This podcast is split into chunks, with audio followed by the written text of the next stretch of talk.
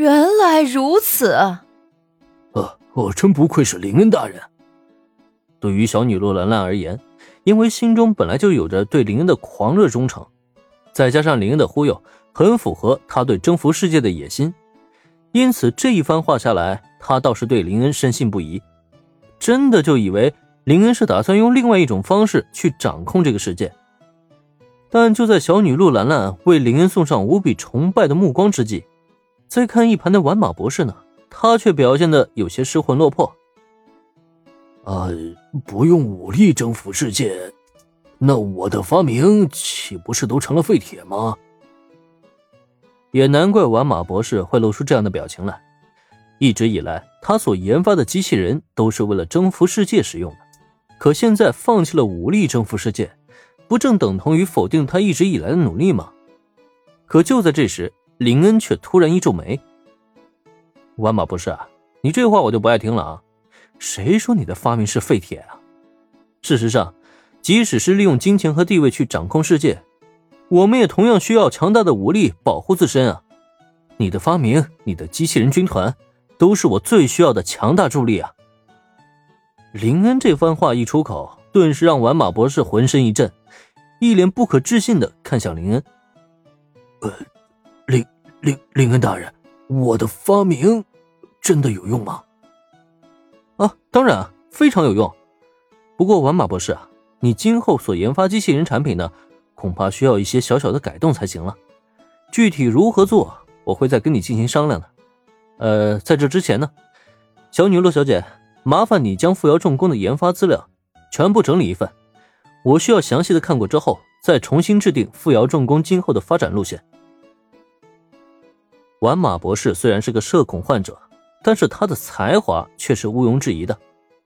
哪怕是一直给予柯南大量帮助，甚至做出蝴蝶结变声器、脚力增强鞋等一系列神奇道具的阿笠博士，也完全无法与之相媲美。可以肯定的说，今天林获得的签到奖励，最重要的并非是富瑶重工。而是玩马博士这个人，好在对方既有征服世界的野心，但却如同小孩子一般好掌控。在这种情况下，林恩当然是要多多利用对方的才华，才能给自己提供更多的便利。得到了林恩的肯定，玩马博士那边感激涕零不说，小女陆兰兰则是按照他的命令，很快将富瑶重工的全部资料重新打包整理。不同于早上看到的简易资料。等林恩重新将富瑶重工的情报看完之后，好家伙，他直接好家伙了。本来他都以为自己已经够高看玩马博士了，结果没想到，他竟然比自己想象中的还要更加的夸张。那个数量过千便能征服整个东英特区，甚至还能留出足够战力应对余下战争的机器人军团，猜猜他们制造成本是多少？通过资料显示，十万块，没错。